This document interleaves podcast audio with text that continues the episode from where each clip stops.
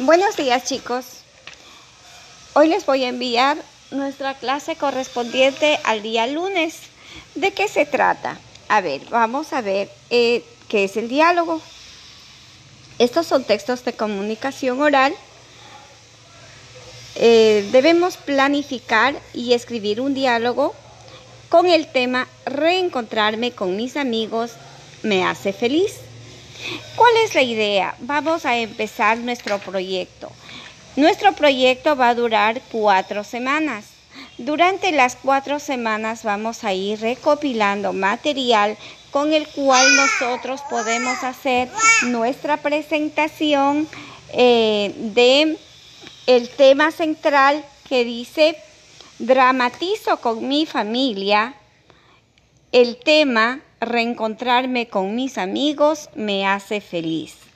Entonces la idea es de que nosotros vayamos organizando nuestra dramatización, pero para entrar en materia debemos ir revisando todo el material necesario que nos ayude, que vaya contribuyendo para que nuestra presentación sea óptima. ¿De acuerdo? Entonces, lo primero que vamos a hacer es buscar el diálogo. ¿Por qué el diálogo? Porque vamos a necesitar conversar y si necesitamos conversar en nuestra dramatización debemos ver cómo lo vamos a hacer de forma ordenada y para que no se vea que es una improvisación, sino para que se vea que se ha ido eh, llevando un lineamiento, ¿no? llevando una secuencia hasta nuestra presentación. ¿Ya? Entonces, les he enviado en el anexo una plantilla. En esta plantilla ustedes observan ciertas figuras. La idea es, ¿por qué vamos a regresar a nuestra escuela? Nos hace felices porque vamos a ver a nuestros amigos, ¿verdad? Pero ¿será que vamos a tener una normalidad absoluta como antes la teníamos? Obviamente que no. Entonces debemos prepararnos para esta nueva realidad. ¿Sí? Vamos a regresar, a lo mejor no todos, vamos a regresar de a poquitos. Eh, los padres tienen esa responsabilidad, pero los que regresen, ¿no? Y los que obviamente quieran regresar, pero no puedan, igual vamos a trabajar de la misma manera, ¿ya? Ahora, ¿Qué sucede? Ustedes van a, observar esta plantilla que tengo aquí, ya este cartel, y dice, así será el regreso a clases en la nueva normalidad. Muy bien, entonces vemos ahí una mano que nos pone jabón líquido y otra mano que nos está enseñando cómo debemos lavarnos las manos. Entonces, la pregunta es, ¿qué debemos encontrar en la escuela para cuidado y protección de nuestras manos? En la escuela no debe faltar gel para lavarnos las manos y también y también vamos a tener alcohol antiséptico para después de lavarnos y para después de tomar cualquier cosa que nosotros hagamos eh, de actividades en nuestra clase. ¿Ya? Entonces vean ustedes, esto desde ya vamos a ir pensando de que es una realidad. Es lo único, lo único, las cosas de aquí que son reales.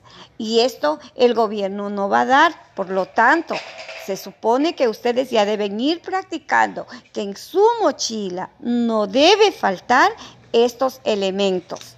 ¿Ya? En, en el siguiente gráfico vemos niños usando mascarillas. Y la pregunta es, ¿por qué es necesario usar tapabocas?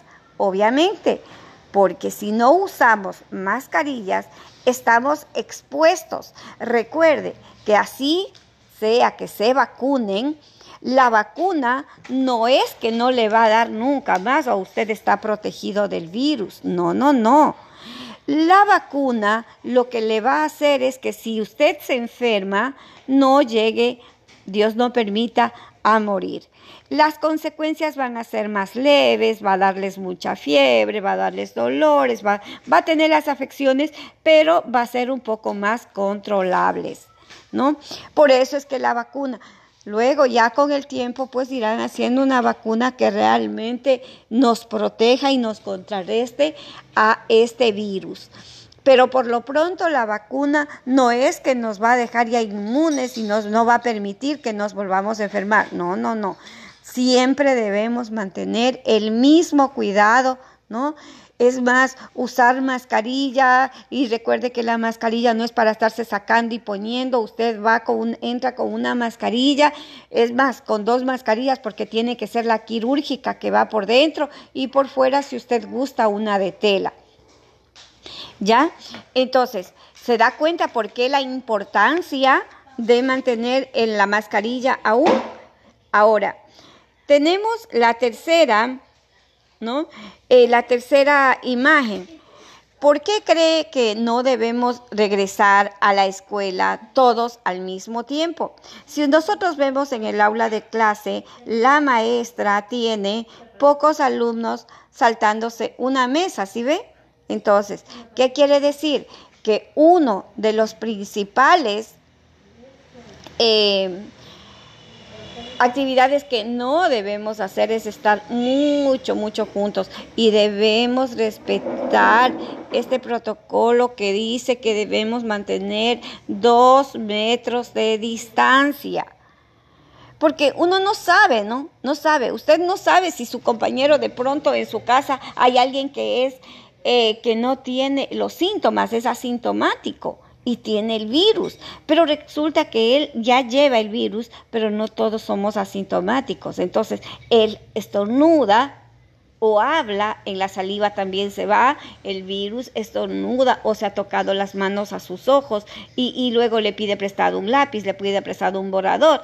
Entonces, mire usted, nosotros debemos mantener estas normas, ¿no? De higiene, estas normas, esta responsabilidad de guardar la distancia. Entonces nosotros estamos cumpliendo con las normas de bioseguridad, ¿ya? Eh, eh, por esa razón no debemos regresar todos al mismo tiempo, porque debemos mantener una distancia de dos metros de cada niño. Luego vemos Luego vemos la siguiente imagen donde la maestra al entrar los niños les está tomando la temperatura y poniéndoles gel en, las manos. ¿No? Entonces la pregunta dice, ¿por qué crees que no de, eh, cuáles crees que son los tres filtros antes de ingresar a clases? Ya, los tres filtros. Uno, cuando sale de la casa, usted debe llevar todos los implementos necesarios para que pueda ingresar a clases. Es decir, la maestra le va a ver que usted lleve gel, mascarilla, alcohol, ¿ya? Agua para que tome, agua suya, porque no puede tomar agua de ningún otro niño. Sus implementos, lápiz, borrador, sacapuntas, es decir, nada pueden estarse prestando. ¿Sí ve? Y el momento que usted vaya a ingresar a clases, habrá una maestra que le esté tomando la temperatura y poniéndole alcohol para que usted pueda ingresar a la clase. Entonces, eh, la pregunta es, ¿cómo crees que será el regreso a la nueva normalidad? Abajo tenemos una figura donde los niños se están saludando, dándose la mano, abrazándose. Entonces, ¿será eso que vamos a hacer? No, definitivamente no. Nosotros estamos muy felices de regresar a la escuela, pero vamos a mantener las normas que pide la bioseguridad. Es decir, mantenernos con la distancia, el control del uso frecuente ¿no? de jabón por eso es que nosotros también una cosa importante debemos pedir a nuestros papacitos que vayan a la minga para que nuestro curso quede limpio, quede ordenado, quede, eh, quede sin polvo. Eh, ¿Qué más vamos a poner allí? Alcohol, jabón, eh, vamos a tener toallas desechables porque ya no vamos a tener una toalla de mano, vamos a tener que llevarnos todos pañitos húmedos o toallas desechables porque no vamos a tomar prestado de nadie más. Entonces, esto es lo que hemos visto en esta plantilla. Esta plantilla está generando en usted todo, todo, todo, todo el, el conocimiento para que usted pueda elaborar su tema del diálogo. Por eso, pero, ¿qué es el diálogo? Nosotros vamos a recordar, ¿sabías que el diálogo es cuando dos o más personas comparten un tema específico? Las personas que hablan se llaman interlocutores y es muy expresivo, puesto que intervienen los gestos, la entonación, la actitud, ¿no? Eh, también no se olviden que es muy espontáneo y se realizan frases cortas y simples.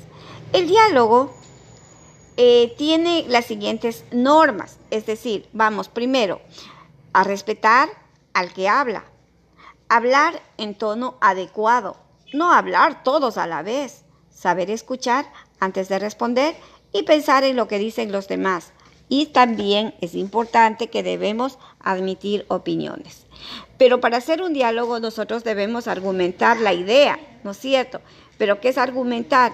Siempre se busca persuadir a la otra persona sobre la veracidad de lo que decimos. Por esta razón, para que sea convincente, debemos procurar que nuestro argumento sea coherente. Tenga coherencia quiere decir que, tenga la viabilidad, o sea, que tenga la, la relación, la idea, ¿no? Que tenga, que sea clara, que se pueda entender. Eso quiere decir coherencia, ¿sí? Ahora, eh, se podrán coherente, que sea sólido en sus contradicciones y se pueden afectar, a que no puedan afectar a la credibilidad. Entonces, ¿cuál es la idea? Que en base al cartel se planifique y escriba un diálogo con el tema reencontrarme con mis amigos me hace feliz. Entonces, ya una vez te falló la almohada. Entonces, ahora sí, acá no. Entonces, ¿Ya? A ver, entonces ahora sí, hemos visto chicos lo que nos corresponde al día lunes. Espero que pongan en práctica, es algo muy fácil. Eh, excelente día. Buenos días, estamos en un momento de prueba revisando el proyecto en Violeta Luna. Que no me escucha. Buenos días chicos. Hoy vamos a trabajar con la ficha número uno, que eh, seguimos con el proyecto y acerca del retorno de clases. No se olviden ustedes que aquí van a adquirir nuevos conocimientos y estos a su vez pues permitirán que se desarrolle habilidades para la vida.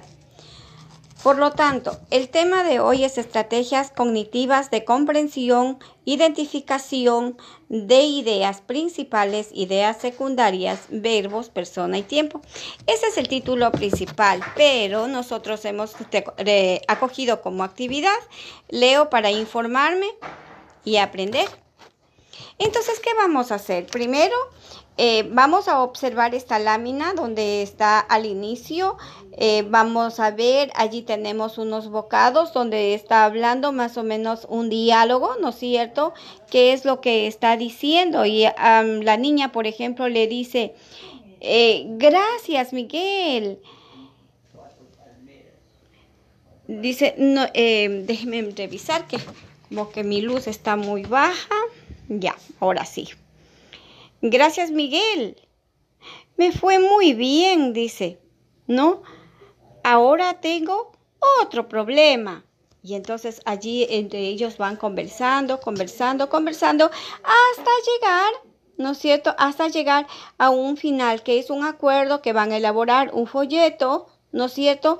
Pero están buscando las estrategias para que sea mucho más factible, sea que se pueda leer, que pueda llegar, cuál es el mensaje. Es decir, tenemos que orientar la idea a que ese mensaje debe llegar al lugar que se está predisponiendo, ¿no es cierto? Que debe ser entendible, que debe ser muy muy ágil, que debe ser muy comprensible, que debe ser muy abierto y además con un lenguaje sencillo.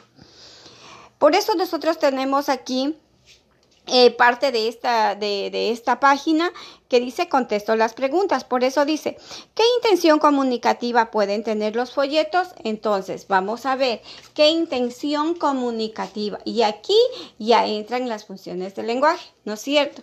Ya. Generalmente eh, la, intención comunicativa es em, de, de informar, ¿verdad? De informar. Entonces, ¿quién escribe los folletos y dónde se los encuentra?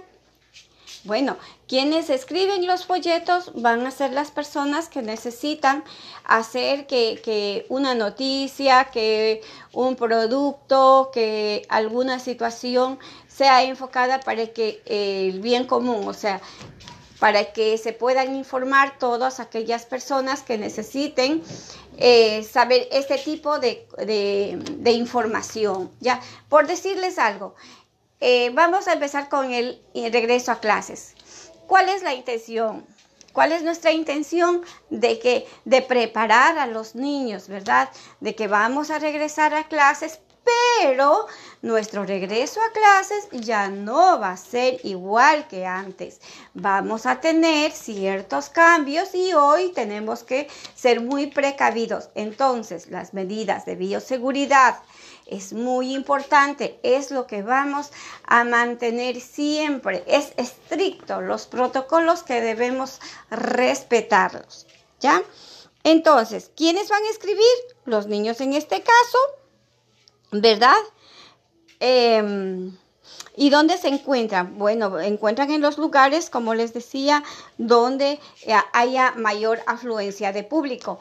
Es decir, si usted quiere que se enteren lo que usted va a promocionar, que es las medidas de bioseguridad para el regreso a clases, entonces, ¿dónde cree usted que deberían, eh, deberíamos repartir estos folletos? En las entradas a las instituciones, ¿no es cierto? Así debería ser. Ese es el formato, esa es la intención. Ahora, ¿cómo puedo constatar la veracidad de esa información? ¿No es cierto? todo lo que se ponga en el folleto pues debe tener una, una veracidad, debe ser real, debe ser conocido, debe haber sido difundido, ¿verdad? ¿Para qué? Para que usted no se va a inventar cosas que no existen, no van a poner los marcianos están llegando y yo les he visto, o sea, porque eso usted no va a poder comprobar. Entonces, el texto, el, material debe ser comprobable deben haber sacado de una fuente, ¿no es cierto? En este caso, las noticias, los periódicos, eh, las volantes, ¿no es cierto? Entonces tenemos todo ese material a la mano.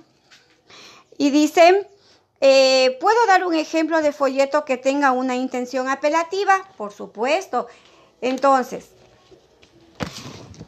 ¿sabías que el folleto, el folleto es una impresión de varias hojas que sirve como instrumento informativo o publicitario? Es una forma sencilla de informar, publicitar un producto, un servicio, un lugar. Conjuga de esta manera pertinente gráficos, ilustraciones y textos redactados de manera clara y apelativa por su versatilidad. Se lo puede distribuir por correo, repartirlo en lugares públicos o se puede acompañar de una publicación periódica. Eso sí, debe ser muy eficiente y veraz. Los productores y comerciales se apoyan en folletos para dar a conocer sus productos y ofertas y hacen entre temporadas especiales. También los gobiernos, las instituciones educativas y los servicios utilizan este medio para difundir sus planes, sus proyectos y sus productos que ofrecen. Entonces, la forma más generalizada del folleto es un tríptico que tiene seis cuerpos y un díptico que tiene cuatro cuerpos. En base a esta información, ¿verdad? Vamos a hacer, vamos a responder esas preguntas y vamos a recurrir. Por eso dice, respondemos las preguntas de manera oral. ¿Sabes qué es el COVID? Bueno, nosotros vamos a investigar, pues ahí a nuestra familia, nosotros tenemos folletos a la mano, a estas alturas nosotros ya dominamos el tema. ¿Qué ha sucedido desde su aparición? Saben que el Ecuador, dice, saben que el Ecuador, en el Ecuador, cuáles fueron las consecuencias. Recuerden que no solamente en el Ecuador, sino a nivel del mundo. Eh, la pandemia obligó a, cerrar negocios, las escuelas, la, eh, la comunidad social. Es decir, mientras nosotros nos fuimos a un confinamiento, es decir, a un encierro obligado, para que no se difunda más eh, este virus, ¿no es cierto? La intención era precautelar nuestra salud. Por lo tanto, mientras nosotros estábamos confinados dentro de nuestros hogares, muchos, muchos eh, negocios se cerraron. Por lo tanto, la, catástrofe más grande, diríamos así, el, como es, entonces el el daño más grande que pasó fue eh, el daño económico. Realmente este virus trajo consigo una mm, recesión porque ya no había trabajo, mucho, mucha gente dejó de trabajar, muchas empresas votaron a sus empleados, muchos negocios pequeños se cerraron, ¿no es cierto? Y esperar esa reactivación solamente va a depender de nosotros que como eh, seres cultos sepamos que mientras salgamos debemos salir protegidos, usar la mascarilla en todo momento, el gel, el alcohol y toda medida de protección que será muy corta en realidad en relación a lo que este virus significa. Eh, ¿Qué más? ¿Qué está pasando estos últimos meses con las vacunas a la población? El, Ecuador a nivel, a nivel del mundo y como en otros eh, países de Latinoamérica, también está tratando de que mucha gente, ah, eh, tratando de que con esta vacuna pues se llegue a la mayoría de la población.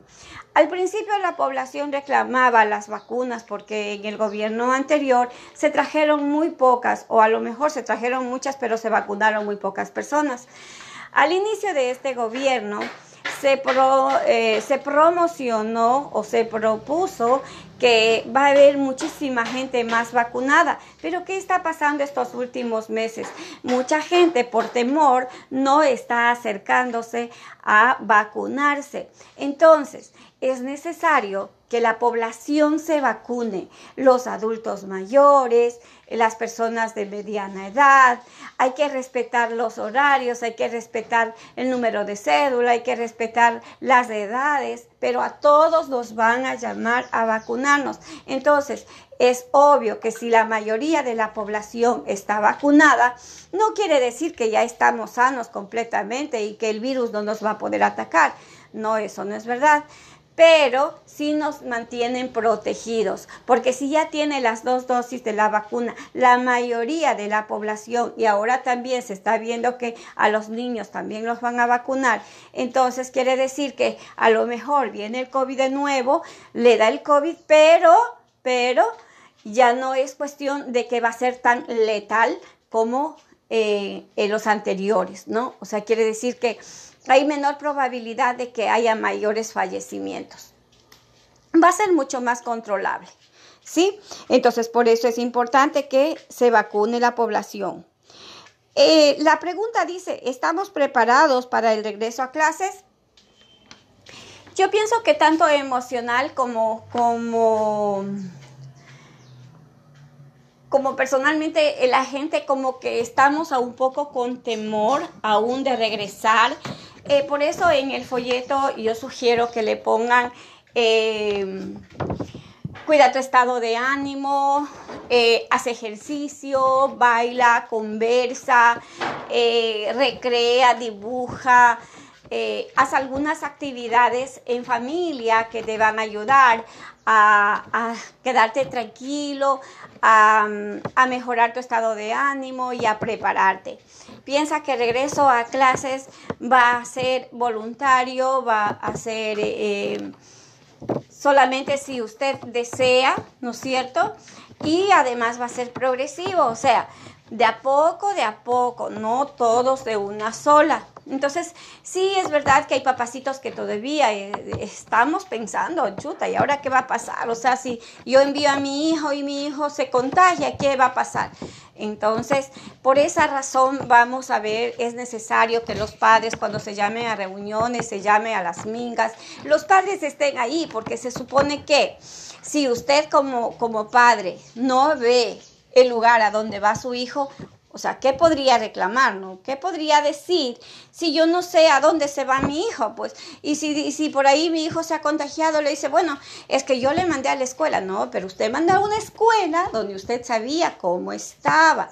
Entonces, por eso es importante, mire, que, que den su aporte, eh, ¿qué, vamos a limpiar, qué vamos a organizar, qué vamos a quitar esto, qué vamos, porque es el lugar donde vamos a estar nosotros, nuestros hijos, ¿no es cierto? Entonces, eh, eso, eso es importante, chicos, que nosotros hablemos con nuestros papás para nosotros sentirnos preparados, saber que nuestra escuela está segura, que está limpia, que está tan lejitos, pero que nosotros podemos ayudar a cumplir con esas normas de bioseguridad, que en nuestra mochila no va a faltar el jabón, que no va a faltar el alcohol, que no nos vamos a sacar la mascarilla y vamos a practicar, ¿sí? Entonces, todas esas cosas ustedes van a hacer un compendio, ¿ya? Entonces, ¿Qué le recomendaríamos a nuestros compañeros? Bueno, eso, en el folleto nosotros eh, pondríamos unas imágenes de cómo usar la mascarilla. Eh, sobre todo eso, ¿no? De cómo usar eh, los, materiales para la bioseguridad, ¿sí?